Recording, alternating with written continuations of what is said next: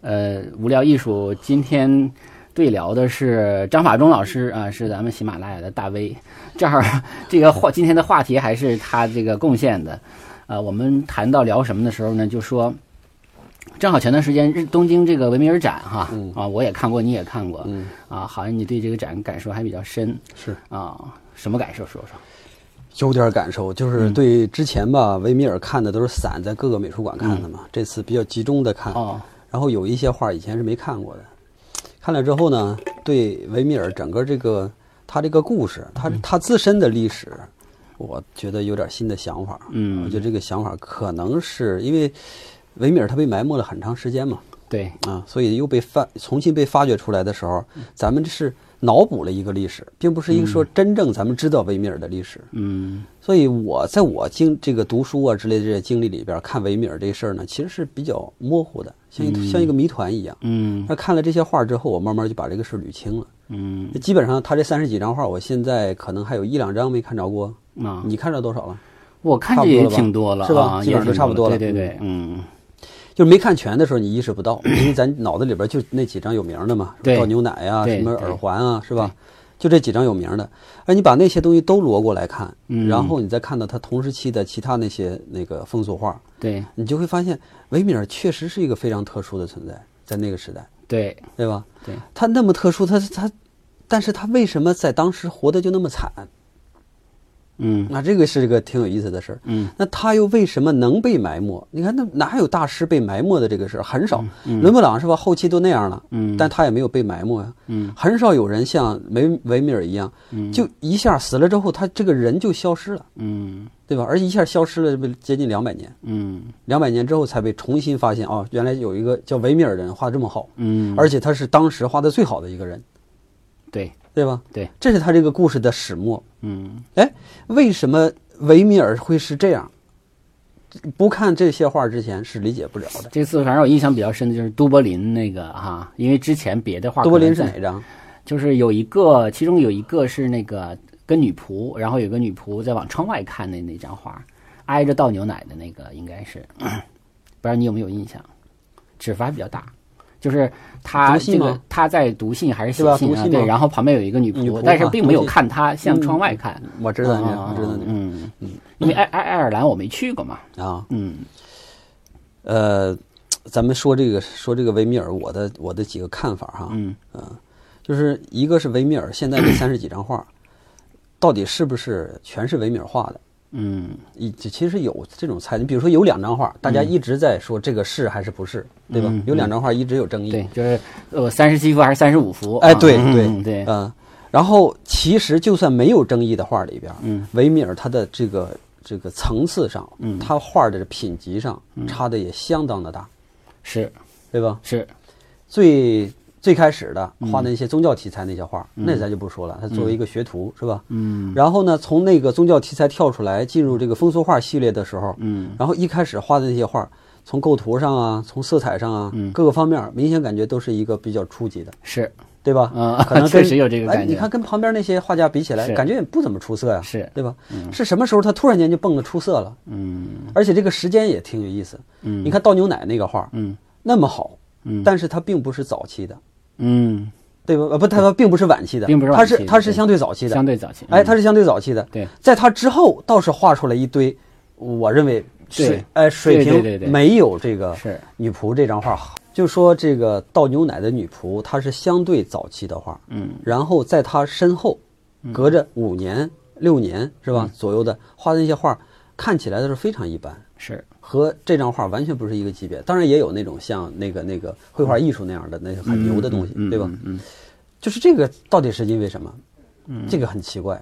嗯，我是怎么分析？我是怎么分析的啊？不是说想明白啊，嗯，但是这事儿只是分析。我猜测，就是维米尔他是具备这样的一个能力，嗯，但是呢，这个能力在当时并不值钱。嗯。你咱你咱回想一下啊，无论是德沃赫也好啊，还是周围的，刚才我记得有一个画的特别像维米尔的一个一个小伙嗯，有个小伙儿呃，叫什么名儿？你名儿挺长的啊。我记得他们那个画基本上统一的标准啊，都一定是要有地板砖啊，是吧？一定要是有空间、有房间，然后房间呢也不能是那个那个仆人的房间啊，得是主人的客厅啊，在客厅里边发生的事儿，或者在闺房里边发生的事儿，基本上全是这样的一个题材。你看倒牛奶的女仆，她是完全是另外一个题材，她关注的人不是富家小姐，不是说不是说贵族吧？那时候没有什么贵族哈，不是什么富家小姐，没有那么浪漫的事儿。读戏那是多浪漫的事儿啊，对吧？倒牛奶那上哪儿浪漫去？嗯。它这个题材本身实际上是并不受待见的，并不受认可的，明白吧？嗯。然后呢，维米尔是为了迎合市场，去转换了，被迫的去转换了自己这个题材。嗯。然后转换这个题材的时候，实际上维米尔心里边一定是非常不甘的，非常不甘。嗯。然后他在画那些画的时候，并没有用全力。嗯。还有一个东西能能印证我说的这个事儿啊。嗯。就是。维米尔之前对色彩那么敏感，嗯，你看画那个什么的时候，画风景的时候，对啊，戴尔福特的风景，戴尔福特的，然后那个小街是吧？对，他一共就是两张风景嘛。对，这两张风景，我看到原画的时候，我就震撼的不行。嗯，色彩太好了，很漂亮。嗯，因为他是一六几几年的人，嗯，对吧？就十七世纪的人，嗯，十七世纪的人能把颜色画的那么透的几乎没有。嗯嗯嗯，你想十七世纪还有洛可可。嗯，对吧？洛可可已经有了嘛？对啊，当然十八世纪更多了。你说就是巴洛克肯定是这个色彩上想说透这个事儿不太容易。对，除了那个谁画的比较亮，咱只能说卢稳斯画的比较亮。嗯，对吧？只能这么说。嗯，然后他没有哪个人把这个颜色画透。嗯，我说这个透呢，就是呃，这个这个，我说点这个这个这个叫什么专业一点的啊？说点专业一点的，就是色彩。嗯，它的这个。它是分分成几个明度啊、纯度，然后色相，这是一个色彩的界定，有这三样是吧？色相就指的它是什么颜色，它是蓝色还是黄色，嗯，对吧？然后明度呢，就指的它更接近白还是更接近黑，嗯嗯。纯度呢，就是在同样一个红啊，谁更接近纯红，谁近谁更接近那个纯灰，嗯，那就是大概是这个三个属性，嗯。古代人在画色彩的时候，往往就用明度去画色彩，嗯，你想想，嗯，伦勃朗也是。嗯，对吧？伦勃朗也是，嗯，伦勃朗已经很牛了，色彩已经很牛了。对，那你看在他之前的那个谁呢？那个那个，呃，卡拉瓦乔，嗯，卡拉瓦乔干脆就没有颜色。你仔细想想，卡拉瓦乔本身就是他穿了一件红衣服，对，红色的亮部，黑色的暗部，嗯，他穿了一件白衣服，对，白色的亮部，黑色的暗部，对，所有东西暗部都是黑色的，嗯，到了维米尔那儿，就仅仅比伦勃朗晚了二十年，嗯，对吧？完了二十年，清爽了就。突然，它的颜色层次就变得那么丰富。对，你看他画那个风景画哈，对，一个红色，他处理那个砖墙红砖墙的时候，一个红色能处理出那么多的层次，而且每一个层次拿出来的时候都不脏。嗯，你看其他古典画，老王爱看古典画，你看其他古典画的时候，除了纯色以外，所有颜色都脏，没有不脏的颜色。嗯，因为他没有办法用颜色去画画。他只能用素描去画画，用黑白去画画。嗯嗯嗯，这就是为什么达芬奇一直强调素描的原因，就是因为对于他是脱胎于这个这个什么这个雕塑嘛。嗯，雕塑其实讲究的就是一个黑白，它没有别的东西，对吧？就是一个黑白，然后从这个黑白上出呃脱胎出来这个素描，嗯，然后转化到油画里边去强化这个立体感，嗯，强化画面的立体感。对，所以他不在乎色彩。对，真正咱们提到说人在乎色彩的时候，都到印象派了。嗯，印象派的人才开始往暗部里边画颜色。嗯，印象派觉得印象派一个宗旨就是没有黑色，没有纯黑，没有黑色，对对吧？没有黑色，对这个世界上不存在黑色。你看那个，但是咱们看刚才说的卡拉瓦乔之类的，他们是有黑色的，对对吧？你看伦勃朗也是，他是有黑色的。嗯，但是维米尔就没有黑色。嗯，这个简直太可怕了。你说这是颜料的技术发生变化了吗？他对色彩太敏感了，嗯，他因为如果你有黑色，就意味着什么啊？嗯，就意味着有一个死色，嗯，死色就是最终了，嗯，你这个画面里有一个最终色，终极色，哎，终极色，对吧？你有了这个终极色之后，前边这个序列就一下变得固定了，你这个色彩序列就变得固定了，因为你有边缘嘛。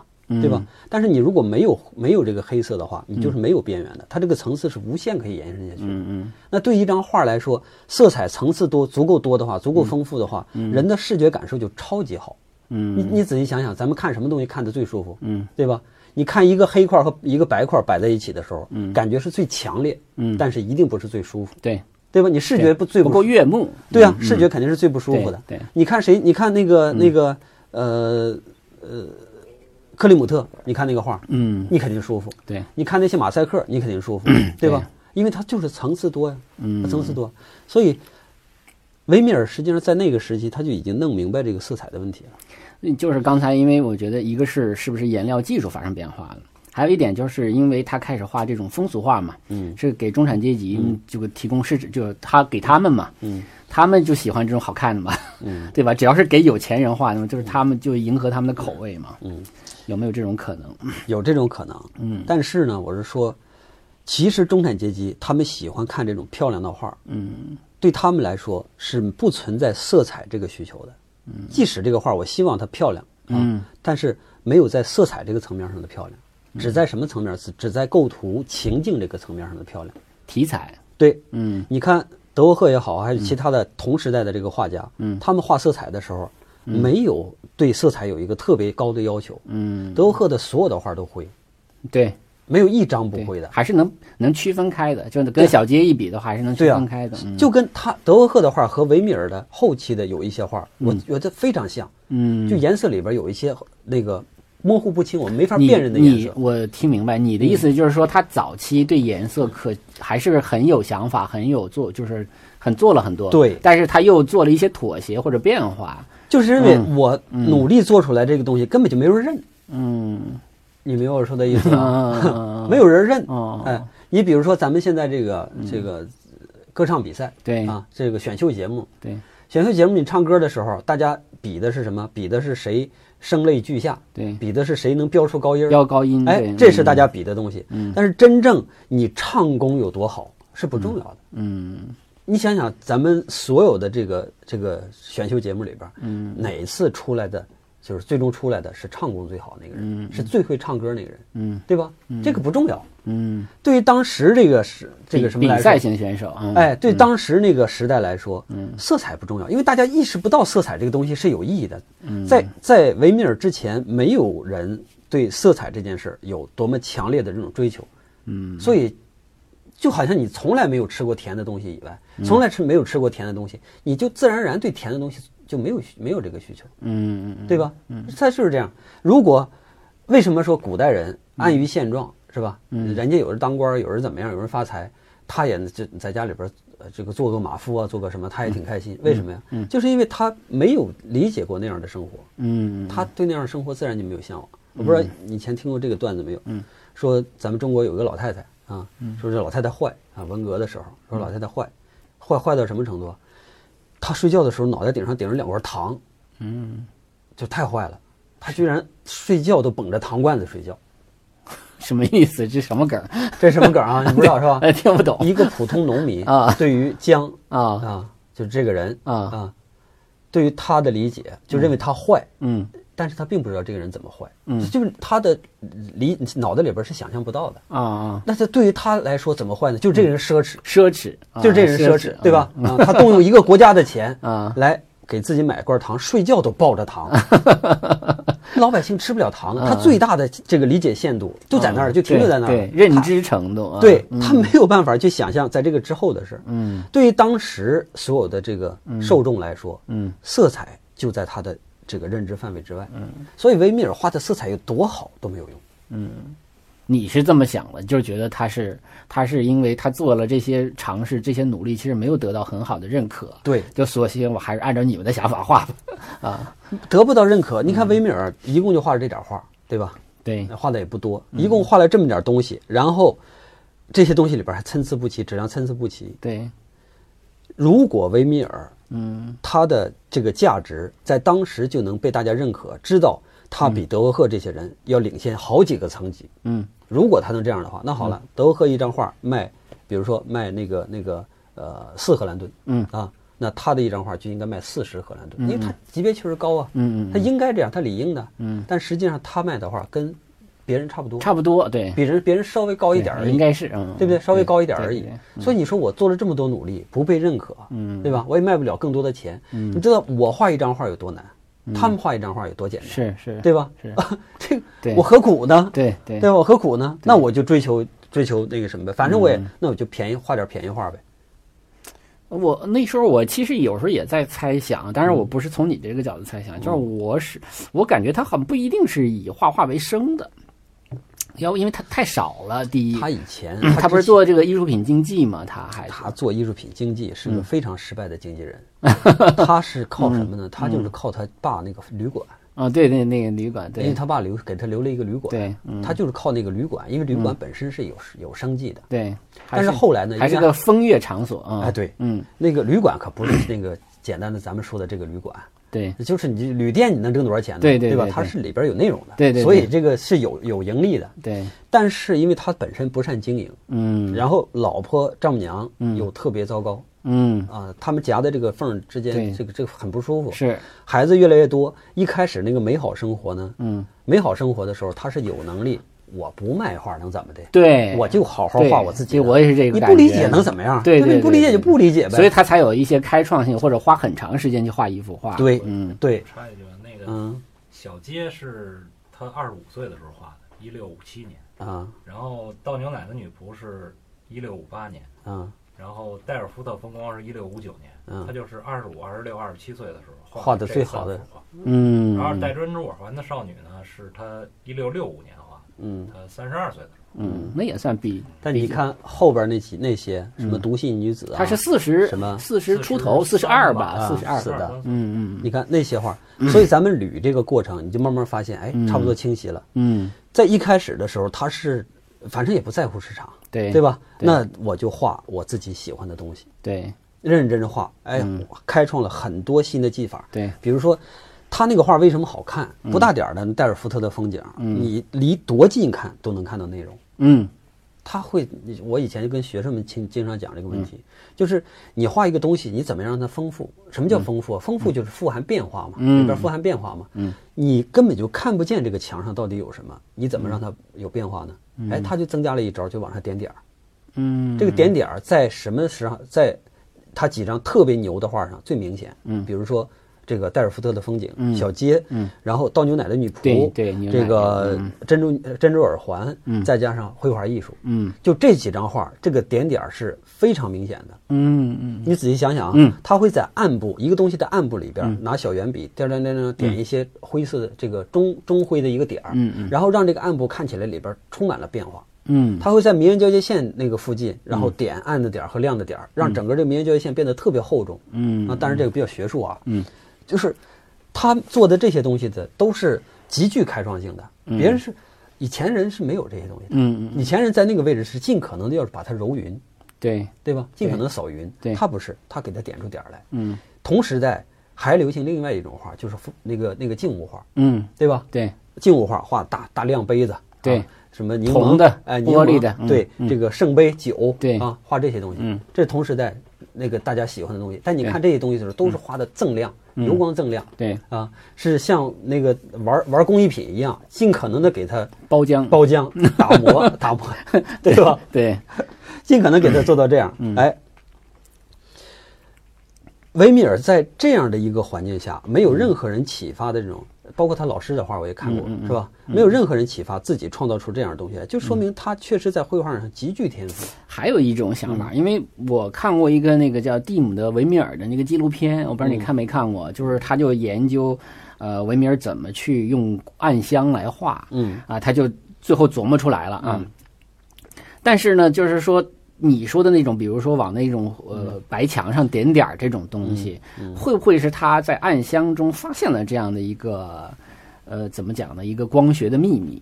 就很多人他画画的时候，表面上是客观的，但实际上是主观的。就是我认为这就是白墙，白墙就不能有黑点。这个画，这个画，我跟你说啊，你说完这个画这这个画也在我这个叙述当中。嗯，这个事儿，因为关于暗箱这件事儿，我研究的非常早。嗯，就刚出霍克尼刚出那本书之后，嗯，我就开始看了。嗯，暗箱这个事儿，当时不是维米尔一个人在用，对，所有人都在用暗箱，是是是，就是所有人都在用暗箱，然后维米尔把暗箱玩到极致了，因为他有耐心呢。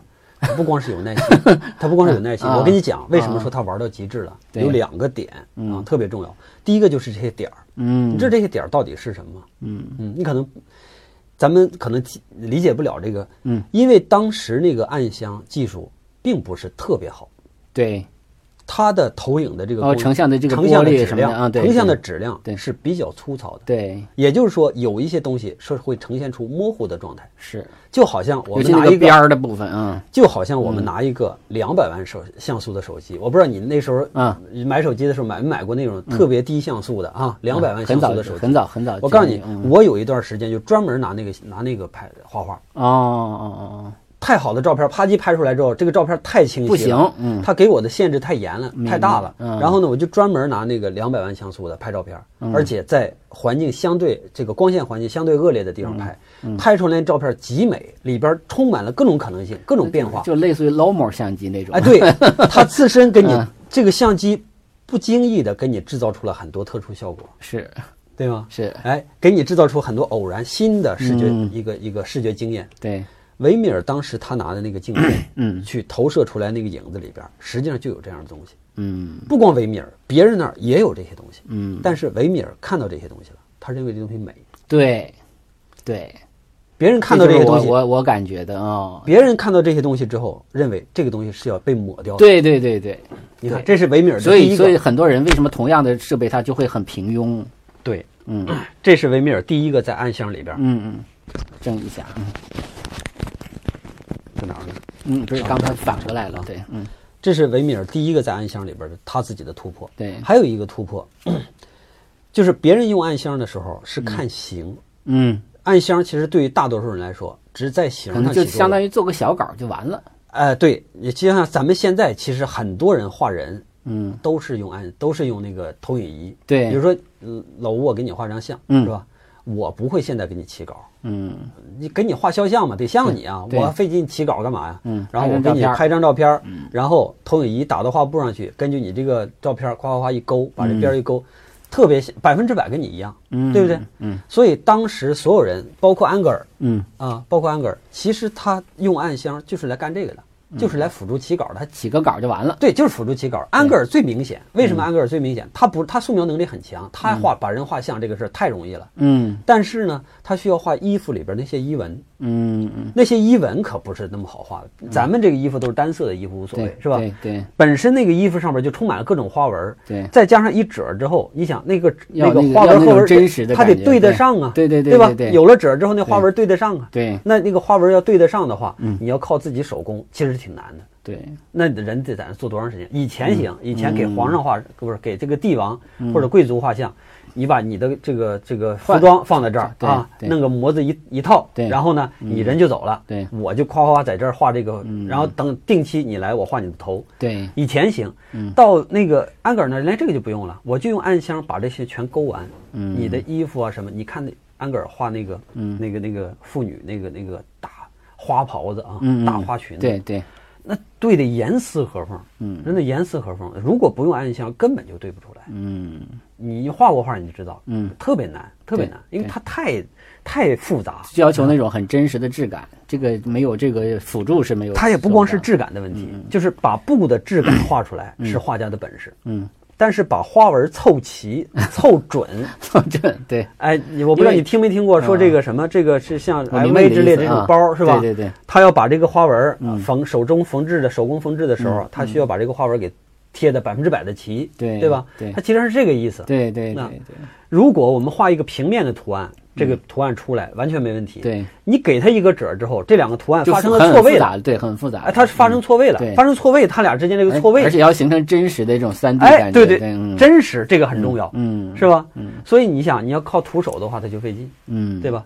咱们推演这个安格尔的目的是啥呢？就是说，大多数，包括到了安格尔那个时期，大多数的利用暗箱技术的人，其实都是在利用暗箱技术这个形，嗯，只有维米尔用了暗箱技术的这个。色彩的推演，对，他这个色彩推演是什么样呢？嗯，我用暗箱，我猜啊，当然这个没有没有实锤啊，我猜，我用暗箱打出去之后，落到我这个这个画布上，暗箱这个投影落在我的画布上，嗯，它会点点儿，对，它这个怎么点点呢？我调一个颜色，嗯，然后在这个位置跟这个光跟这个颜色一模一样啊，嗯，点一个点儿，嗯，然后这个点儿再往右挪一厘米，嗯。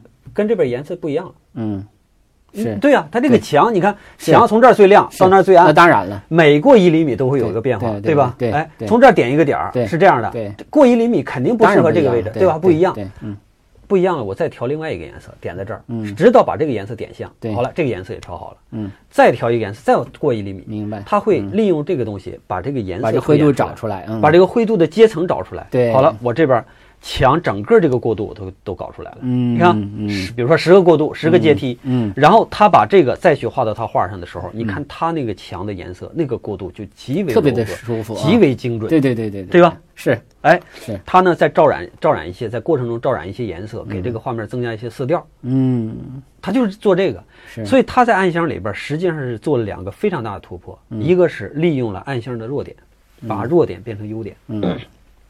再一个就是利用了暗箱调颜色。嗯，我怎么知道他利用暗箱调颜色这个事儿呢？嗯，就是因为我我我挺喜欢的一个西班牙的作这个画家，叫那个我讲过那个洛佩斯加西亚洛佩斯啊 啊洛佩斯加西亚。嗯，就这个画家，他有一个纪录片儿。嗯，他那个纪录片呢是怎么弄呢？他画梨，就这不是梨，叫叫叫是什么果？反正就是一个一种水果吧，水果长得像梨似的一种水果。他就在自己的院子里边画这棵树。嗯，他怎么来确定这些颜色，让这些颜色准呢？他就拿那个白色呀，嗯，就像咱们照相，照相的照相机前面拿个白色弄一下光，对对对，是调白。他把那个白平衡，哎，他把白色点到这个梨上，嗯，然后利用白色和那个梨的颜色去对比。啊，白色是百分之百的，它是一个极嘛，对对吧？它是一个极。好了，对，利用这个白色来确定这个绿色有多绿。嗯，对。然后他调出来颜色就特别准。对。这就是照相里的白平衡嘛？哎，就是加西亚这个人，他画画就这么科学，嗯，极科学，嗯。所以我从他身上一下就想到，维米尔一定是这么干的。那维米尔就是说他在科学中找到了一种艺术的表达，这个就跟其他人就不一样了，因为他看到了更美的世界，是，就别人没看到，对，或者别人看到了没意识到这个世界更美，但他意识到了这个世界更美，而且他就你可能你还没有就是涉及到就是光线。对吧？它就当然这里头有你说的，比如说素描的部分呐，或者有这个色彩的部分。但是它用这种色彩，它营造出来一个非常弥散着那种光线的一个空间。就这次倒牛奶女仆是我第一次看，我之前是因为它借展错过了，就是真的是特别美的那么一个光线，嗯，超美。呃，确定维米尔用暗箱呢，还有一个原因，就是因为。当时的暗箱技术不好嘛，没有办法同时把一个画面透下来，所以他得分好几个步骤。嗯，维米尔的那些画呢，经常会出现透视错位的时候。嗯，就是 我那天给大家讲过那个呃卡拉瓦乔，卡拉瓦乔在做这个透视错误是怎么回事？他把这个人手张开，嗯，离你最近的这个手和你离离你最远的这个手，你想都这么着，那这个肯定很大，这个肯定很小，对吧？嗯，他结果把这俩手画成一样的了。嗯，意味着什么呢？意味着你看。这个距离，嗯，如果他在那个位置用透镜的话，嗯，啊，用投影仪的话，嗯，这个手是实的，嗯，那后边东西都是虚的，他不可能保证所有地方都是实，就是焦点，哎，焦点只能在这个手上，对，好了，在这个手透完了之后，没办法啊，他就得让我让我把这个手挪到这儿来，对，再透，嗯，对吧？嗯，你看这两个手就不是在同一个焦点上吗？嗯，在同他不可能挪动自己的暗房，对吧？他只能挪动模特，嗯，然后。把这个手在这儿，然后挪到这儿，那这两个手势必就会一样大，因为它在同一个点上。嗯，意味着本来是应该隔着接近两米的距离，现在它俩是重合了。嗯，那怎么可能出现大小的区别呢？在维米尔身上也经常出现这样的情况。嗯，经常出现瓷砖错位啊，或者什么什么错位啊。嗯嗯，经常出现这种透视错误的错错位的地方。嗯，所以就确定它肯定是用透镜。嗯，但是呢，它用用透镜并不可耻啊，这个是首先是肯定是。用透镜并不代表这艺术家就是就不行了，对啊，就是说用用科学仪器的就不行，不是这样啊，不可耻，就是他用透镜用出了美学来了，对对对，啊，他不仅仅是用出技术来，他是用出美学来了，对，就这样的一个人，你看啊，年轻的时候这个风华正茂的时候，自己又有自己的想法，又有自己的开创，画出来的画又美，嗯，然后突然间到了进入中年的不太好了，一切都变得不好，对吧？是。家庭家庭不好，嗯是吧？嗯，然后经济状况也不好，嗯，再加上自己的画也是一下就掉掉下来，怎么可能一个画家原来画过那么牛的东西？嗯，我这个事儿不相信啊。嗯，曾经一个画家画的那么牛，然后突然间掉到泯然众人，嗯，这个太难理解了。对，他最惨的那几张画，我看 可能有的还赶不上我德沃克呢。嗯，我就认为心一个人心灰意冷，嗯，就是那种状态，就是心灰意冷。他画画那个时候画画很有可能就是没有心气儿的，就是糊口，嗯，仅仅是糊口而已。对，因为一个一个男人哈，如果他四处都受打击的情况下，嗯，你想他还会对什么产生动力？我说这个四处受打击，市场上受打击，嗯，对吧？然后画坛里边，嗯，陆家工会里，圣陆家工会里边受打击，对，他他不是那种，他是一个比较内向的人，嗯，那他不他不可能在这个工会里边是做的风生水起，对吧？嗯，然后家庭里边受打击，对，你到哪儿都受打击，嗯，包括自己那个那个那个什么。Loser，他这个彻底的 loser，对。他那个什么都卖了，他那个酒店都卖了，对，酒店都卖了，对，你看完了就感觉自己的人生一下就。嗯，到谷底了。原来给自己设计的那么好，那么高，然后突然间掉到这样的一个情况，也不是突然间，是自己眼看着自己一步一步一步走到这样的一个情况，没有办法。假如说你突然间，可能是因为某一个原因，对吧？你解决了就好了。他是一点一点的看着自己失去这些支撑，对。那一个人对自己的失望得是什么样？对，这也是看这种特展的好处哈，就一下子能看到他这种。这种对比啊，对啊，就是综合了好多这次展之后呢，然后把它连成线儿，连到一起，你去看到一个更完整的维米尔，对，一个别的地方没有没有说过的这个，当然是也这些都是我的猜测啊，都是我的猜测。那我觉得这些猜测还是挺有道理的。嗯嗯，是是，我我觉得我是找到了一点儿，是维米尔为什么这样？嗯，为什么他是他他变成了后来的这个这个情况？嗯，聊。反正因为因为有的时候我们跟你看你也做这个播客，我也做这个，就是有的时候我会跟大家讲，就是一个画家，一个名画家，他不是所有的作品都好。其实这个看维米尔的时候，真的是这种感觉。有的时候说这个地方藏了三幅啊，但是感觉好像都不好看，就是不能因为他有名他就好了哈。这水准一致的画家，谁水准一致啊？嗯，呃，达芬奇水准一致。嗯，然后那个米开朗基罗水准一致。嗯。拉斐尔基本上水准一差不多，对对对对，基基本上这这几个人，你再看其他，到后来提香水准不一致，嗯，然后维拉斯贵兹，嗯，鲁本斯，嗯。啊，伦勃朗，嗯，这些都是水准相差极大的人，对对对，变化很大，变化非常大，对，嗯，这个跟他的就是今天我们聊维米尔的这种人生际遇哈，当然也可能跟他的这个不同年龄所遭遇的事情确实是这个有相关度的嘛，对。嗯，所以你看完这个展览之后，你就特别心疼维米尔，特别心疼维米尔。但是会不会也是他自己？就是肯定是他性格的原因，这个不用想。对，他的悲剧完全是自己一手造成的。对对对，任何一个人悲剧都不是别人造成的。对，因为他没有经历什么战乱，对对吧？也没有也没有经历什么这个这个他自己不可抗的东西，全部都是自己可抗的。对。其实他画最好的时候，也未必是他最风光的时候。其实他可能也没风光过。他画最好的时候，在自己的心里是最风光的。嗯，那个时候，他自我认可度，自我认可度极高。对，因为他是你，虽然说我这个在市场上不是那么受认可啊，也也不错啊，当然也不错，但不是那么受认可，不是那么受追捧。但是我能明显感觉到，我要优于其他画家，不是一点两点。嗯，我优于其他画家太多了，所以他有个巨大的心理优势。嗯，然后。再加上另外一点，就是我不需要卖画。对呀，你们是需要吭哧吭哧卖画的，对吧？这就是关键。我不需要卖画。你看我这生活，对吧？对啊，他是我这旅馆，对啊，我是一个我是个公子哥，我是就像咱中国这个这个文人玩的画家。对呀，张伯驹，哎，对我有我有这个能力。张伯驹要不是因为他是他跟袁世凯的关系，你说他凭什么那个，对吧？张伯驹当然说对这个中国贡献是非常大的哈，对非常大的。但是你得这么想。怎么那就能那么多钱去买画啊？那张伯驹买了多少好东西？而且张伯驹那是花钱大手大脚的，是啊，这动不动就花高价买画，是对吧？是，所以这个咱别问人钱哪来的，事儿是干成了，干了很多好事儿，对？要不是张伯驹的话，中国有多少好画？好像说实话，艺术界是需要这样的人的。对对对，没有这样的人，这艺术界宋徽宗，对。一样嘛，没有宋徽宗，其实中国画想梳理出一个头绪来，可能都得推迟推迟。对，宋徽宗整个宣和画谱，宣和画谱，对，把光光中国以前所有的东西全给你搂到一起，捋了一下，捋了一遍，对吧？宣和画谱一写，谁谁谁干什么，他的画什么特点，而且还磨了好多嘛。对呀，嗯，要不的话都没有，没有都没有了。有的，因为他想凑齐这些东西，有的可能就没有画了，就光靠记载去画出来很多画。嗯，那多牛的事儿，贡献多大呀？对对对吧？所以艺术其实是个本质上是个奢侈的事儿。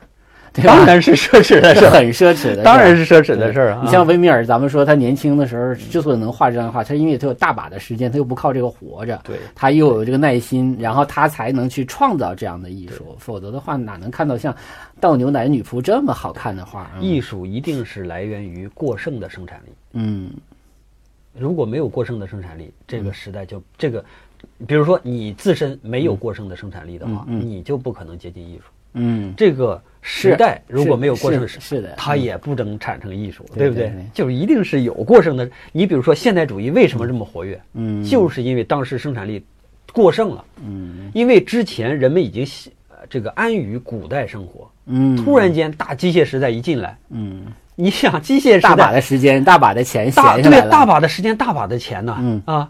原来你一个人，咱假如说你做面包吧，嗯啊，你一个人一年能做一万个面包，对。现在一个机器两天做一个万一万个面包，对，对吧？那不就是过剩了吗？对啊。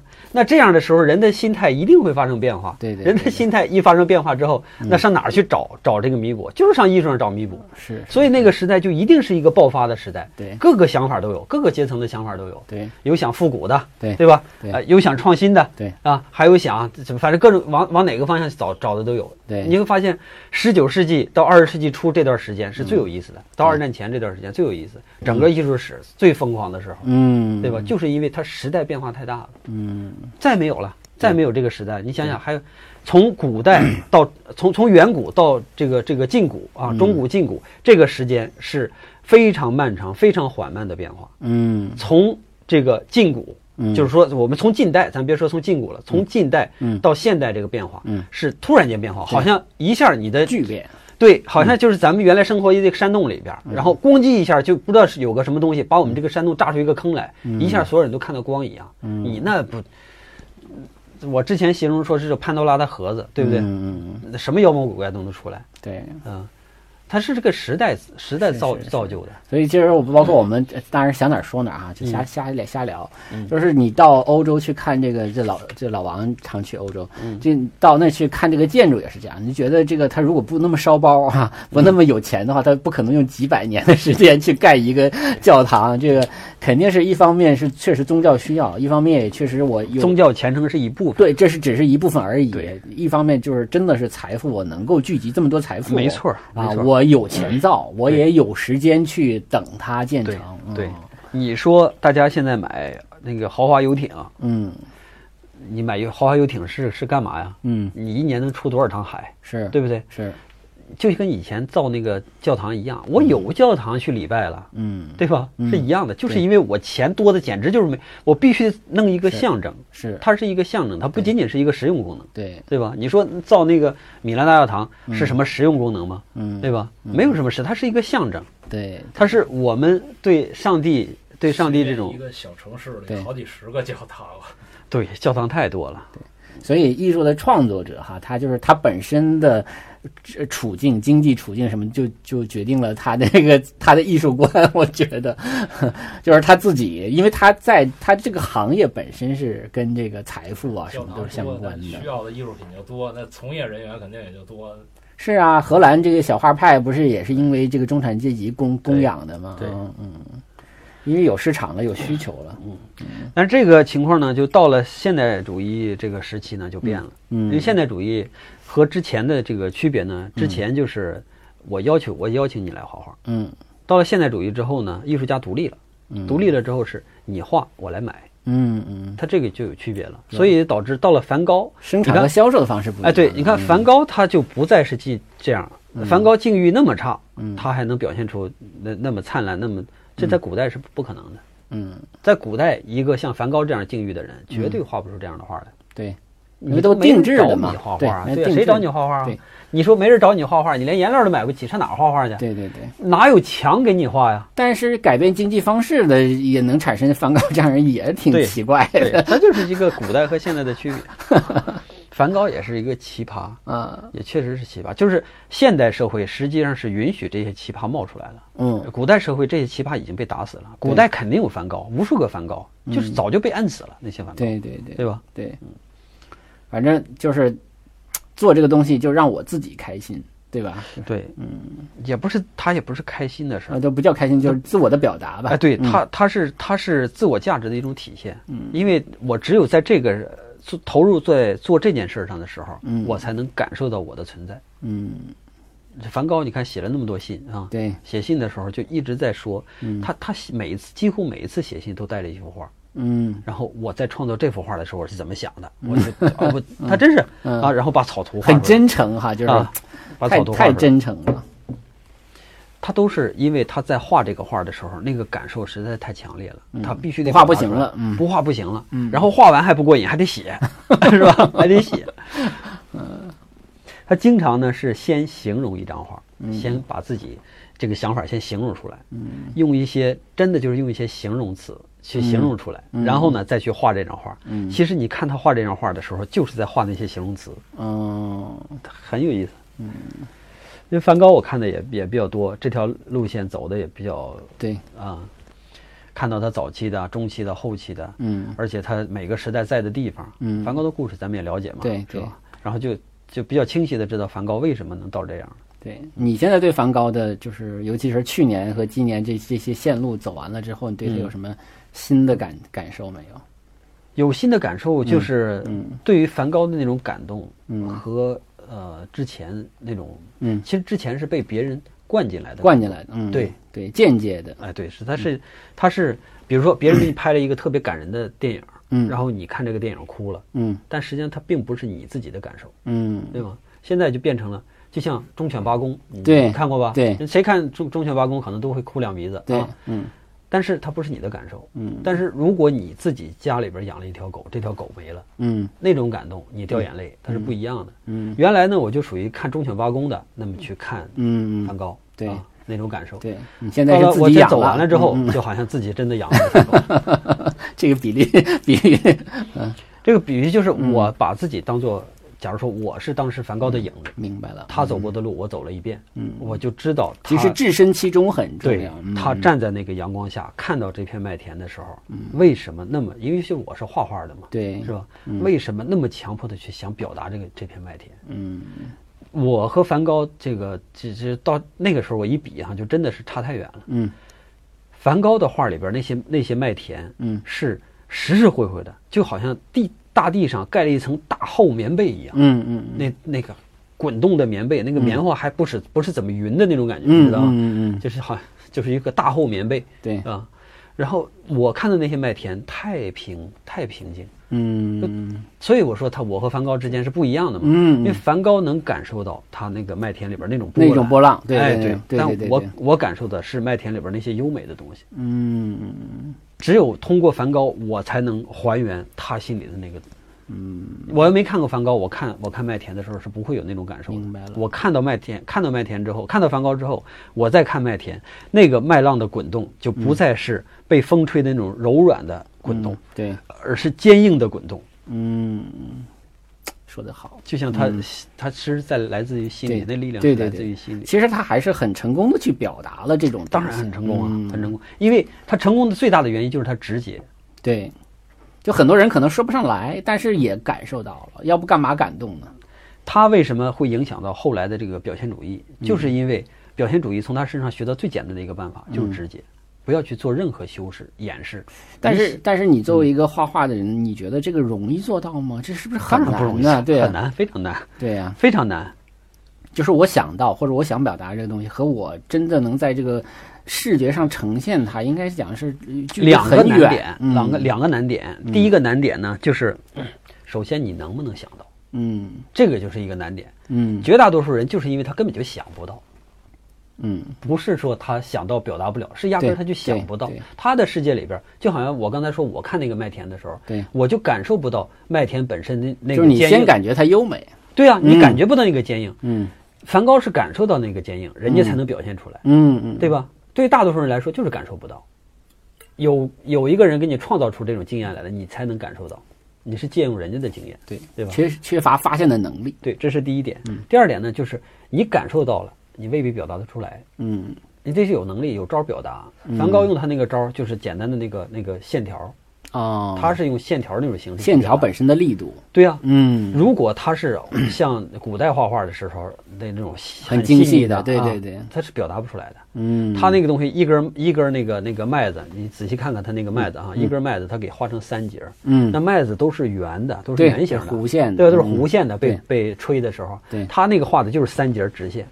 有拐过去了，有道理，有道理。那那这不就硬起来了吗？对对对，有道理。那他就是他的表现，也就是说他的表现方式恰恰好好能够呈现他内心的这个东西。没错，嗯，没错。他实际上是呃给后人创创造出了，就是像打开一扇窗户啊，你们看这么干是非常有效的，对啊，非常动人的啊，对。然后后人，尤其德国人，德国人画表现嘛，对，德国人看到这个梵高之后，觉得哇，这太牛了啊。呃，蒙克，咱们这这回看着蒙克展了嘛？对对对，蒙克呢，其实也是受到梵高的影响。是，梵高这太直接了，太刺激了。那还有，就好像我我，咱们你看过《美丽心灵》没？啊，看过，看过是吧？嗯，《美丽心灵》里边纳什跟那个跟那个女孩说说，我想和你上床。嗯。我是哪有这么直接的人呢？嗯，对吧？嗯，第一次见面，嗯，看到人家就是就说这个，嗯，他就是梵高就是这样，嗯，他跟大自然说，我想跟你上床，嗯，这就是这种感觉，明白吧？嗯。嗯。嗯。所以，他那个谁看到之后，那个那个那个蒙克看到之后，他不想跟大自然上床，他看到蒙看到梵高的画，也觉得再回去到到大自然一看，嗯，妈的，大自然想杀我，对。对不？看蒙克的话就是我想死，我想死，我想死，就就这种感觉，就是他们我很难过，他们把周周围的东西都去掉了，呃，把那些没用的东西那层次，就直接从第一层到和最后一层，直接让他俩相连在一起，那个力量当当然大了，是。对吧？就好像两两块吸铁石一样，马上就吸铁石马上就要吸到一起的时候，你你敢把手放在中间吗？嗯，对不对？给你夹它，给你夹碎，对吧？他那个力量就能给你夹碎的力量。嗯，对吧？把最最表层的和最里层的东西直接连在一起。嗯，那表现主义实际上就是后来把这个东西给继承下来了。现在表现主义，现在就是我们这个时代还有还有人画这些这样这样画吗？有啊，有啊，但是就你出不来彩了。嗯，因为从力量感上来说，就是画面给你造成的这种力量感上来说，古人就这些人已经达到了很很顶峰的程度了。嗯，你造成的力量感能到什么样？对不对？嗯，到后来到比如说到那个谁的时候，到德库宁的时候，嗯，到德库宁的时候基本上已经到头了，嗯。但是你说后来有有多少人能画出来，也肯定还是有人能画出来，是吧？嗯，还是有人。但是到德库宁那时候，你就感觉就已经到画的极限了，力量感的极限上了。嗯，你再去画，无论无论怎么样，都是在人家伞下边去画画。对，艺术家有几个愿意去？还是想有自己的这个对对对，艺术家屈居人下，就只有一个可能，就是像。维米尔那样，嗯，我认了，嗯，挣点钱得了。这可能也对对，很无奈，嗯，对，只有这种可能，对对对，他太无奈了，嗯。我看你去年办这个训练营的时候啊，你不是发了好多学生的作品吗？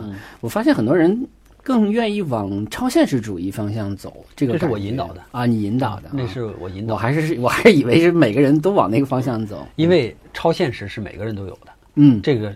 这他是发现你自己的一个非常好的潜意识的啊，对，嗯，有的时候我们被自己掩饰的太太严重了，嗯嗯，是吧？我你的你是用这种方法去打开它，是吗？对对对，嗯，因为你无论如何，谁都会要装一点。当然，有的人可能看起来真诚一些，有的人看起来就装，是吧？就演就是演嘛，对，就实际上在饰演一个自己理想中的角色，嗯，那个角色并不是你，并不是真实的你，是，我是希望大家能找到。真实的自己，嗯，因为你搞艺术必须得看到最真实的东西，嗯，演的东西都是模型，都是模式化的，都是标准化的，嗯，对吧？你无论怎么演，就是世界上有那几个模型，什么优雅型啊，是吧？什么知识型啊，对，什么对吧？就这几个模型嘛，你无论如何就是往这几个模型上去演，是，所以你你演出来又有什么用呢？你演演的最好又能怎么样？对对，对不对？对。但是每一个不同的你。个体，嗯，他那些身上可能是一些弱点，或者说一些什么，是吧？嗯，他是散发着自己个性上的光辉。嗯，你要能找到这样的东西，你你画的极丑，嗯，但是是你自己的东西，它也是美的，嗯，对吧？你觉得超现实主义是一个特别好的一个引发的引发的，对，它是可以触发自己去因为你看，嗯，虽然都是往超现实主义方向走，但每个人走出来的感觉都是不一样的。啊。那倒是，对，嗯。那表现主义可能更多的还是说，要情绪上你本身也要足够的激烈，或者说能对对你本不是所有人，因为我们对我们大多数人都是很平平常的，没错没错，没 没有蒙克和和梵高这么强烈的这种情绪。嗯，我们这波人年轻的时候都表现过，嗯，你知道吧？都表现过，嗯。但可能会有点做作，对不对？现在看起来那就太假了。我说，对，你说这个所谓的愤青，为赋新词强说愁。哎，对，你说所谓的愤青是哪来的愤呢？嗯，其实都是强出来的愤。嗯，强说愁嘛，都是强出来的愤。嗯，这哪有那么多愤呢？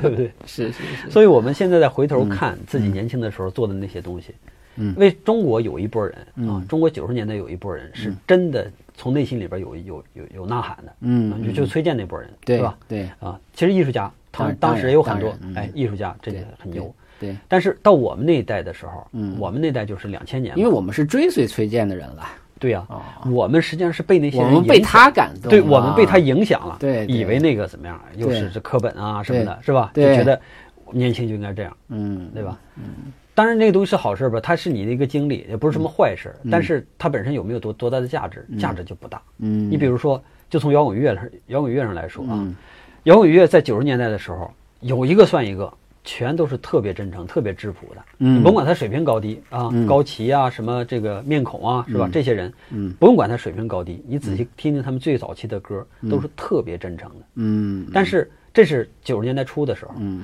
但是到了两千年初的时候，你再听中国的摇滚乐，还是同样还是二十岁的孩子啊，二十多岁的孩子他们在唱歌，他们唱的歌就不是发自自己心里的东西了，嗯，它是一种被感染的东西，嗯，所以它不好听，就被动化的了，对呀，嗯，这帮老王说说，我早就给他们总结了，嗯，就是九十年代末和两千年初唱摇滚的这帮子，就是。什么零点乐队，自己什么事儿都没经历过，还把自己弄得特沧桑。不是，他还有 他还有一种取悦感，你就是你能感受到他这种取悦的感觉。我觉得吧，就是把自己，他希望把自己塑造成那样的一个形象，嗯，他觉得摇滚摇滚青年就应该是那样的一个形象，对。然后他把自己塑造成一个形象，但他实际上呢，并没有那样的光芒，嗯，对吧？就好像他不是梵高。嗯，他没有那么激烈的情感，对。他偏要去画梵高。我们那时候都画过类似的，像梵高那样厚、特别厚的颜色。我跟你讲，我考试的时候，嗯，这是很笑话啊。我第一年考鲁美的时候，嗯，呃，第一年考鲁美的时候，我一张油画，嗯，用了四管颜料，嗯，我这四管颜料都是一管一管的挤上去，这一管这么大，嗯嗯，正常。我现在画画啊，嗯，一张这么大的画，我现在画画，嗯。能用这么多颜料就不错了，嗯。嗯因为正常嘛，你是正常平铺一张画的话，你能用多少颜料，对吧？你就想要那种堆积的感觉，当时就觉得我得把颜色必须先挤上去，才能发泄我这个荷尔蒙，对吧？哎啊，对，当时就因为你想的其实是非常非常简单的，你中间是没有什么什么美学，什跟美学没有任何关系，嗯，只是就是觉得我这样做才是对的，我这样做才有力度。才有力量，嗯，但实际上那个力量是是虚假的，嗯，是虚假，的并不真实。对我现在想想，我那时候挤那个画，嗯，这不就是那就是小孩儿，是吧？真的那就是小孩儿啊！你看，就是为了什么而什么，为了愤而愤。对，我画素描的时候带了一根笔，四 B 铅笔。嗯，正常画素描的时候，大家得带一把子笔，对吧？有有有八 B 的，然后有三 H 的啊。那是为什么呀？因为这个。本身素描它需要层次啊，嗯，它就需要有的颜色去重一点，有的颜色去轻一点。那你这个铅笔自动就给你排出轻重来了。你用铅笔多好。对，我就飞步反着这个来，反着这个来，拿一根铅笔去画轻重。嗯，然后呢，到油画表现你技艺的高超。到哎，到油画上的时候呢，本来可以画出很多变化来的时候，嗯，又不了，又开始堆积颜色。嗯，其实这些都是模型。嗯，这些都是模型，都不是真正你自己想表达的。嗯嗯。你什么时候弄明白了，真正找到你想表达的东西了，你表达出来才是大家能。但这个其实是特别特别难的，当然难，就是你说找到你自己，对呀，所以所以搞艺术不是一件容易事儿。嗯，反正你这个画画你自己亲身有体会了。对啊，嗯，对，所以我看画，我看画和呃咱们那个那个，嗯，就是。大大伙儿吧，爱好者啊，爱好者看画，嗯，不不不一样，嗯，因为我能理解这个画家是怎么画的，嗯，是是是。行了，咱们这个维米尔聊了，梵高聊了，那咱别把那个伦勃朗错过。你说说你这个去年你看这些伦勃朗的一些作品啊，那把正好把荷兰这三大画家咱们都说了吧。正好今年不要去去趟荷兰吗？对对对。呃，伦勃朗呢，其实这两年之前已经很熟悉了对他，嗯，然后到了这个，呃，就是去年去的这趟呢，就跑到伦勃朗故居，嗯，我觉得他故居对我的这个触动，对，有一点儿，对。有几个地方啊，嗯，首先这个房子这么大，对啊，这正好我也去了，我知道。挺奢，对吧？对对对了，当时应该算挺奢啊，房子这么大，比他大的那个谁比他大？鲁本斯比他大，鲁本斯是他的两倍大，哪大？两倍，嗯，鲁本斯是两个房子拼在一起的，对，但是他有个大花园，他有个，但是呢，鲁本斯后边有个大花园，对。对吧？这是他俩不同的地方，对。啊，但是。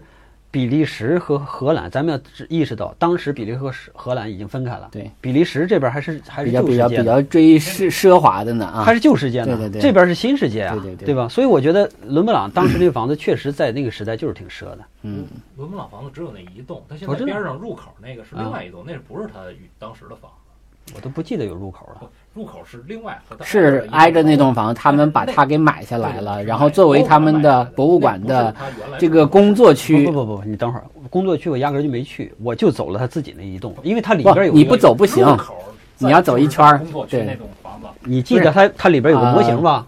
我告诉你，我看的就是那个模型，别处我都没看。明白了吧？就不是不是入口是出口吧？咱们走的那一块儿，咱们走那块儿我就没算。对，你你理解哈？我就说仅仅就是那个模型那块儿啊，就是模型那块儿。咱们这么走上去，这么这么。大概有几个地方，嗯，给我的感动哈。第一个，它的收藏室，嗯，它不有个收藏室吗？对。现在虽然里边没什么东西了啊，但我就能他的画都很少，但我能脑补出来他当时放满东西的样。对，就全是架子啊，对啊，对对，玻璃啊，对啊，这个也放了好多。就是咱们说他收到东方的一些东西啊，一些雕塑啊，嗯，对对对对对对，他画里那些东西是是，这是一个。然后还有一个呢，就是它有两个屋，一个是制那个做版画的那个屋，嗯嗯，还有一个小屋。特别小，估计有两平米。嗯，是他画版画、画画的那个屋。嗯，他画那个素描那个屋。嗯，一个小、特别窄的门口，大概有个四十公分那么那么宽吧。嗯嗯特别窄的一个门口。嗯，进去就对着一张桌子。嗯，然后人就坐在坐在那个桌子面前画画。嗯，伦伦勃朗是一个超级爱画画的人。嗯，就是他超级勤奋，是他和鲁本斯可不一样。鲁本斯能能拖就拖，能玩就玩 啊，能尽可能让别人能让别人画就对对对，能尽可能让别人画，尽可能让别人代工。对，有一个我我我还当时还特意记了那个名儿，有一个鲁本斯的学生，简直跟鲁本斯画的一模一样啊！你说有这样的人，谁自己还画啥？对吧？就是他们工房的一个高级的这个工人，嗯，对，高级枪手，对。然后那个那个伦勃朗就一看就是他经常出现在那个屋里边画画，嗯，一看就是，嗯。然后呢，后边就是对着的，就是他那个版画印刷室，嗯，要刻弄成版画，刻成版画或者做腐蚀是吧？对。然后在那自己印刷，对。他是很投入在这些，很而且在里边呢能找到，确实能找到快乐。但是他也有那个就是荷兰人特有的那种精精明，其实那时候他他做版画不是挣了好多钱吗？对呀，对呀，有啊。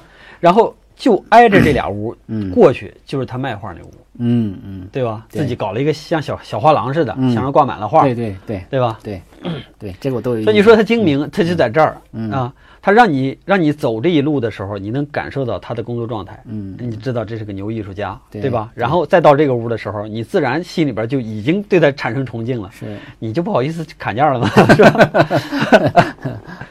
他不是一楼还有一个那个专门给这个来买画的人住的这么一个地方吗？我不知道你有没有印象，那种床哈，像个大柜子似的，人家要要睡到那种大柜子。坐着睡是吧？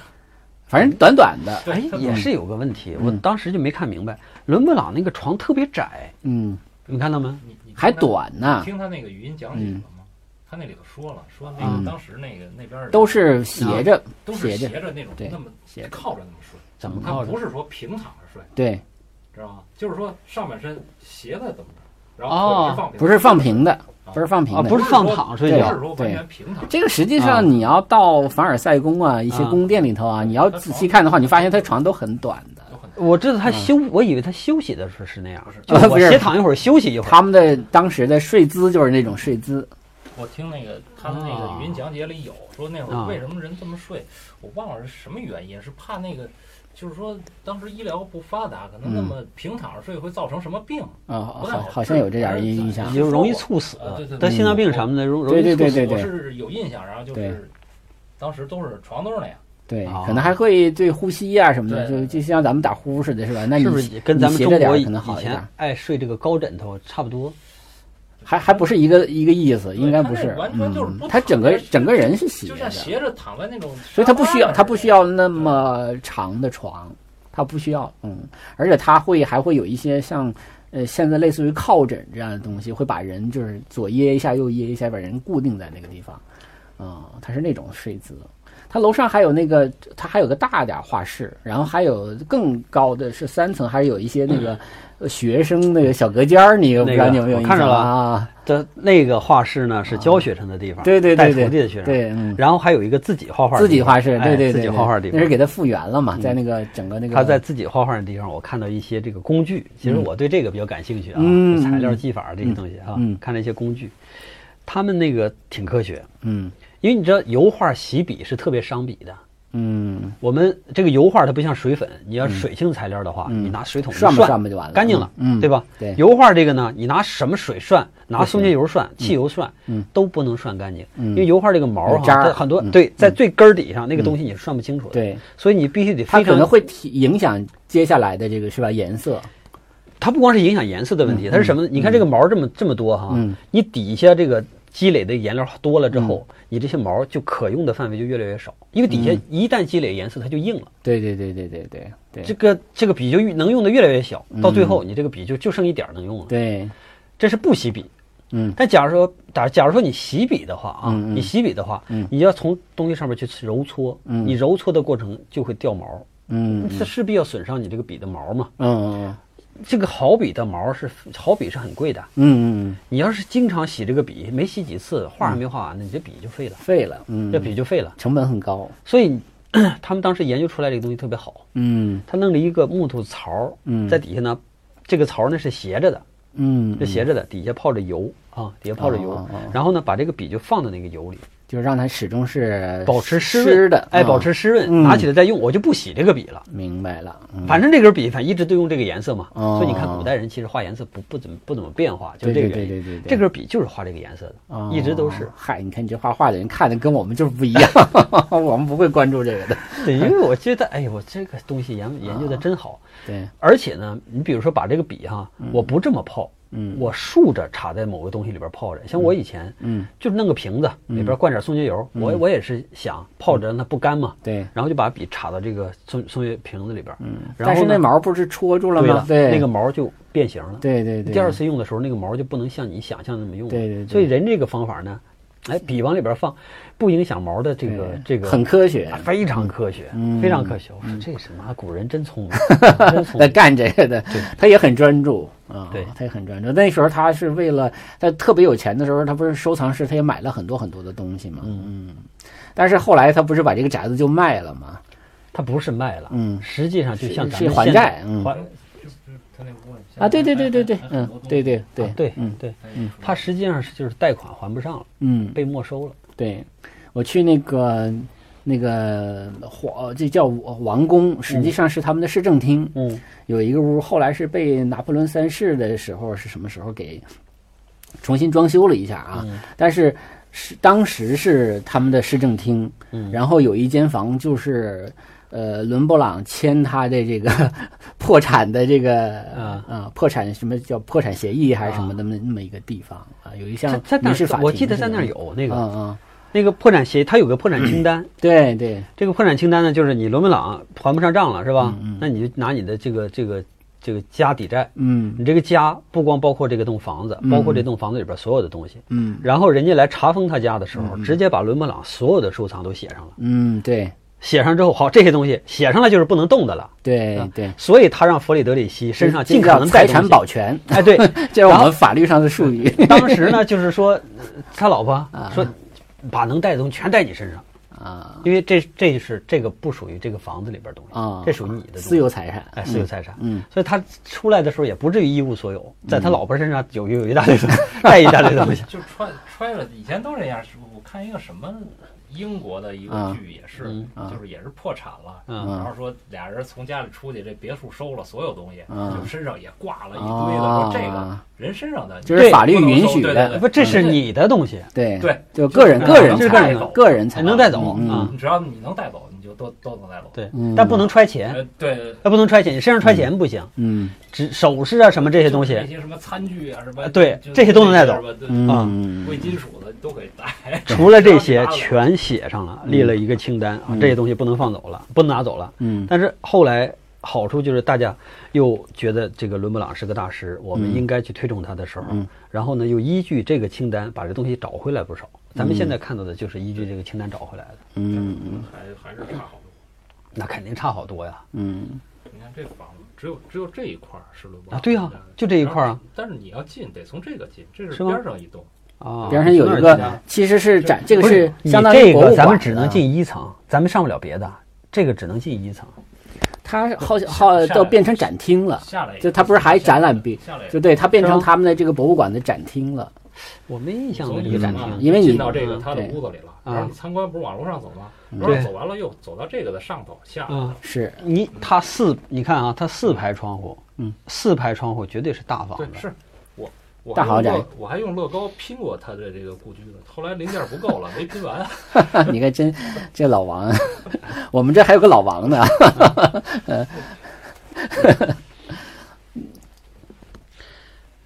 他伦伦勃朗伦勃朗跟维米尔可能反倒有点相反，他他反倒是越晚年的画越，我个人反正更喜欢啊，就真的是越好啊，越越后来越好，越后来越好，因为他是突破了绘画的一级，嗯，也是他和那个维米尔的都是说把原有的绘画模式给给突破了，给打开了，对对对对，到了后期就是太泼辣了，就感觉到这个人绘画无所顾忌的那种状态，嗯，真是太好看。在那个埃尔米塔什的那个浪子回头，那个埃那个东东宫这个埃埃尔米塔什，他这个收藏的伦勃朗特别好，嗯，就是他收藏了三十六幅伦勃朗的画嘛，所以那个时候我上次我跟廖凡聊的时候也聊这个，我就说他怎么这么会收？他收伦勃朗都是我特别喜欢那个口味，他可能就是收藏的这个人的口味就这样，所以他就能收到一批就是那种。还有还有一个呢，就是因为俄罗斯人收画收的都比较晚啊，他不是。他们呢是已经彻底弄明白这件事之后，而且才开始又有钱，所以他才开始收藏。嗯嗯，他这个收藏的时候是有很大的主动权的，他不是说我懵懂的时期去收藏。嗯，你懵懂时期去收藏，那你就什么？你像日本啊，就属于懵懂时期开始收藏。嗯，那所以就收了欧洲一大堆这个这个咱们认为比较水的，哎，对这个画，嗯，他们不一样。他是弄了很明白之后，然后再去开始收藏，因为他在没弄明白之前一直在跟那个西方学习嘛。对，这个学习的过程中，就是他没钱。嗯，俄罗斯人多穷那时候，对吧？嗯。然后突然间他这个学明白了，一改革有钱了，好了，说话去。然后从那一百年收的那个那个哪儿的作品，而且那时候可能伦勃朗也没那么贵，我估计。嗯，那时候所有画都不贵，没有贵画，哪有贵画？嗯，就是欧洲的一些一些王室的闺女嫁到俄罗斯宫廷的时候带过去。啊，肯定这个也有，有有有有有有有，嗯，对，什么德国什么的哈，嗯，英国，而且它这离荷兰从这个地理上又比较方便，嗯。啊，沿着海就能到这个荷兰。所以他那边收的很多都是特别感人的画，就是你一看你就觉得哦特别动人啊。他画的圣家庭啊，画的什么红衣老人呢，一说你可能都有印象，就特别特别的动人。印象派的画他收的也都是好东西啊，对呀，而且像马蒂斯这种，他我就特奇怪，我说是是彼得堡怎么会收那么多好的马蒂斯？我都感觉一会儿。让朱云宇给我做的就是那马蒂斯，就就我不给你剪啊，我都放进去啊。那个，因为马蒂斯，说实话，你要能欣赏马蒂斯并不容易，因为因为有的时候你单凭一幅画、两幅画，你是看不出这个好的。对。但是你在埃尔米塔什的那个地方，你真的一下子看那么多，你就什么你都不不需要张法中跟你讲，不需要老吴跟你讲，你就就知道这个确实好看啊。对对对，我还有伦勃朗那也是，就是你还记得吗？他那个就是浪子回头挂在一个。冲在大门外头，然后你从他走过去，然后我我从那儿走过去，正好一扭头一看，看见那幅画了，我很大，然后正好前面没人，对对对对，你俩对视了一下，是吧？那那会儿感觉是挺好。那因为他也是相当于镇馆之宝了，嗯。但是他到晚年他是有点不妥协，对吧？我相信他要妥协的话，他还是能挣到钱，还是能够，还是能够取悦那些就是订画的人的。因为他没必要妥协了，就是，嗯，我妥协了是为了什么呢？嗯，风光的事我都风光过了，嗯，他是看得很开，他不像维米尔，维米尔是看得不开他才死的嘛，对对对，心眼小，嗯，对吧？嗯，他是那个谁是真心大，嗯，伦勃朗是真心大，心心不他真的，你想最风光的事我经历过了，对吧？嗯，而且他死的时候，伦勃朗实际上在荷兰是公认的大师。他死的时候就是公都是公认的，大家都认都认可他，只不过市场也没有因为他的这个诉讼啊，或者说他的这个破产影响他的这个在绘画界的他在绘画界的这个声誉是非常高的，是非常高。就即使他后期在这个真正说市场不不不不怎么样的时候，嗯，在绘画界这些同行眼里头，那也是 number one，对，这是肯定的，对。所以你看，这样的一个人无欲无求，真好啊！但对于我们艺术爱好者来说，就特别好。对呀，你能看到这么多感人的东西，嗯，你要是都是说都取悦市场的话，那就完蛋了，就没有这么多好东西了。嗯，人家最苦的日子已经过了。对，死都不怕了，我还怕不？最苦的日子肯定是已经过去了，过去很长时间了。而且呢，在这个苦日子里边，又又找到好，又新的享受找到了。他可能找到新的平衡了。对呀，对吧？你想他这么画画，嗯，能这么画画，贼嗨的这么画画，嗯，哇，有几个人能做得到？是对不对？有几个人可以不顾及别人的眼色去去画画的？是没有啊，嗯，对吧？所有人都得求着别人。嗯，到了后来，伦勃朗的画在生前就好多国外的人去买他的画。嗯。他死，他死之前，嗯嗯那些人就是慕名到伦勃朗那儿。我也不懂你这个画好还是不好，我也不知道你在画啥我要啥，嗯，对，但是我就要你这画，嗯，我就要你这画。我看过一个伦勃朗的纪录片，上面写的这个，嗯，所以伦勃朗实际上他在这些交易里边是能还仍然能找到自尊的，嗯嗯，国外的这个宫廷里边的人跑过来买我的画，明白了，对吧？对对对，嗯。我何必让你们受你们这些小瘪三认可呢？你们认可对我有啥用啊？对，对吧？对，是。其实那个荷兰当时那些就土包子嘛，嗯，你仔细想想，不就土包子？刚才暴发户嘛，暴发户啊，对不对？对。那你们有什么底蕴？你们懂什么话？是是是，可能在意意大利人眼中，这就根本就是属于那种。刚发展起来的地方，伦勃朗实际上他艺术家，很多人都有意大利情意大利情节。嗯，那伦勃朗肯定也有，他老师就是意大利从意大利留学回来的，对吧？他自己又是学那个意大利起家的，学卡拉瓦乔起家的，对吧？所以他心里头肯定有意大利情节。对，有意大利情节，实际上就有精英意识。嗯，对吧？嗯，就有这个贵族情节、精英意识。对，那在那样的一个环境里边，他肯定是看不上这些人。嗯。那你说荷荷兰的艺术哈和意大利的艺术和这个荷兰好像挺爱学这个卡拉瓦乔，你还记得就是他国家他不是有一个乌乌德勒支会有一个卡拉瓦乔的一个什么，就像就像一个流派一样，就专门学这个卡拉瓦乔。就是那个我在那个荷兰国家博物馆里有一间屋子，然后一进门我就他就写着卡拉瓦乔 theme，就是那个画派。啊，看半天我后来看啊，是那一屋子全是那种类型的。啊，对对对对对。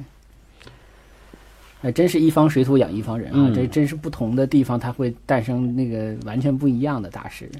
卡拉瓦乔影响太大了，不光是在荷兰，在西班牙不影响影响也照样大吗？嗯，影响太大了。对对。因为卡拉瓦乔创造出来一种绝对拟真的一种小剧场感觉的这种这种画面。对对。那是戏剧张力是。对，嗯，他和别的以前之前的那些艺术家比起来，之前的艺术家画就比不了啊。对对吧？对那种气氛，你看画那个，那个那个把耶稣弄死那个，不是把耶稣，不是把耶稣，把那个把那个谁弄死在地上啊啊！那个施洗约翰，对对，施洗约翰是那个马耳他那个画，对对对，你看按着那么巨大的一幅画，是吧？然后。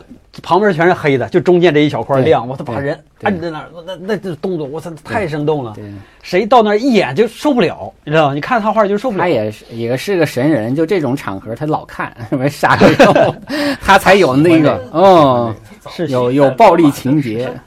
他好像那个在他逃亡之前的画也不这样，是吗？之前的也不这样。那也就是他之前当过一段男宠，你 知道吧？当男宠那段，你看画的甜甜唧唧的啊，那酒神啊什么的，就娘们唧唧，是不是都那样的？他当过一段那个，然后呢？在在后来就变成独立艺术家。他这后来是为画这些，是为了向教皇表示说我错了，我可你可以这么收拾我，我这个肝脑涂地一堆 画，然后回去对对对，他就是他就对，包括那有一个那个大卫提着那个对那个头不是吗？他那其实就是你看把那个头画成他自己，就是你看我都认错了，负荆请罪啊，他是这样的，但是他确实也是一个暴力美学的一个一个开创者了。就是嗜血，嗯，就从爱打架这件事上来说，你就知道这一个人爱打架，嗯，你我就嗜血。哎，我之前我之前说这个事儿的时候，说那个你们俩那个节目，你们俩做卡拉瓦乔那期节目，我都听了好几遍。嗯，你看他是卡拉瓦乔粉粉是吧？铁粉，铁粉。有一个有一个那什么，我记忆特别深刻，就是《猜我车》里边那个角色，嗯，《猜我车》里边那个。那那小就是嗜血，他就是爱打架。嗯，其实打架他能保证他自己赢不？不是，打架不是保证赢，他就喜欢那种痛快的感觉。嗯，喜欢把别人打到，或者是被被被别人打到那种感觉。就是虐或者受虐。哎，对，嗯，就跟那个谁，那个火云邪神说：“我就是想，嗯，被两位打死，或者 打死两位。”他就是那样的。对，你让他改，他是这样改不了的。老王，你为什么喜欢卡拉瓦乔？你最喜欢他什么类型的画？就是他那些画我都挺喜欢的哦，就是反正就是他画那些美少年你也喜欢吗？那些稍微差点就阴暗一点的，就是线条特别好啊。其实我我觉得就是卡拉瓦乔的画，你看咱又扯到意大利去了，他那个。特别就是要在教堂里看，要在他的原来的位置去看，对啊，那个感受哇，完全完全不一样，对，完完全不一样。尤其他跟那个光线的配合，跟当时光线的配合，这个他是设计好的。对对对对，你看他的画画幅大，里边呢有很多这个黑色的部分，对，那黑色的部分目的就是要融入到那个教堂的环境里。哎，对，所以我觉得那个是真是。特别有意思，那种张力在那个环境中才有，你换到博物馆就没了。他罗马那个几个礼拜堂不也都去过吗？啊，对呀，对呀。其实它都是画布上的画，但是挂在那儿对呀，是是，嗯。那个时候不画壁画了，因为壁画的表现力和油画的表现力真是差太多了。嗯。壁画首先壁画有一点画不黑。对。你仔细去看看，所有的壁画没有黑，它黑不下去，对，发粉，对，这个黑色也是发粉的，对，所以你这个这个东西，你你想一个真黑和一个假黑再放在一起，那真黑那比的太明显了，对对对，所以你说你有这么好的材料，谁还去画那个？没法画，嗯，但是湿壁画又是另外一种美学了，我觉得，对，是另外，它是一种，它是一种古典的东西嘛，是是是，所以说相相对于这些人来说是更古典的，对对吧？对，是更古典，对，你看他家看马萨乔的画，你一样会收收获感动，对，看乔托的。画是。一样是啊，你看乔托，我看的我太感动了，乔托画太好了，是吧？他那种是真挚的，然后挖空心思的去想如何去表达这个东西，嗯，他自己相信，然后然后又去又用画面去让他人相信，嗯对吧？嗯，那得怎么去设计能设计的那么好啊？嗯，我一个我一个不怎么读圣经啊，不怎么读懂这个宗教故事的人，嗯个个我都能看明白，嗯。那真是挖空心思，他不是他就就像你说的，这是给文盲看的，这是给文盲看的，就是你直播里说的，这给文盲小人书似的。对，呃，对呀，他就是要要用通过这个来传教嘛，所以他必须像你说，我不懂，基本都是系列的壁画，谁的生平，好好多幅，是是是。他画那一个教堂，就你俩去没？斯克罗文尼？呃，我我没去啊，我也没去，一定要去，一定那个好像要预约。我那个是来不及他那个特别牛，好在哪儿你知道吗？那个教堂特别牛在哪儿？因为手湿壁画它需要保护嘛。嗯。它那限流。嗯，对。你去了之后，所以才预约嘛。嗯。你去了之后，在外边排排好长时间队。嗯。但是好处就是你进去，嗯，你就感觉这个展览就是给你，就不是这个墙就是你的。啊。屋里边没几个人一次十几个人，他不允许人多了去，所以他。对进去的人，你只要排进去了，他对你进去之后那个感观感是极好，非常好啊，极好啊！你在里边慢慢看吧。嗯，这次我要去阿西西那个圣方济各教堂，那儿也有桥头画的那个圣方济各的生平啊，对对对对对，还有一些其他也是好多骑马不挨的，还有好多罗伦泽地的什么石壁画都在那。哦，行，那我们今天就聊这么多吧。好，聊得特别特别愉快。以后你再到北京来，然后我到时候如果方便开车的话，我就可以常见你。好，好，好谢谢，谢谢。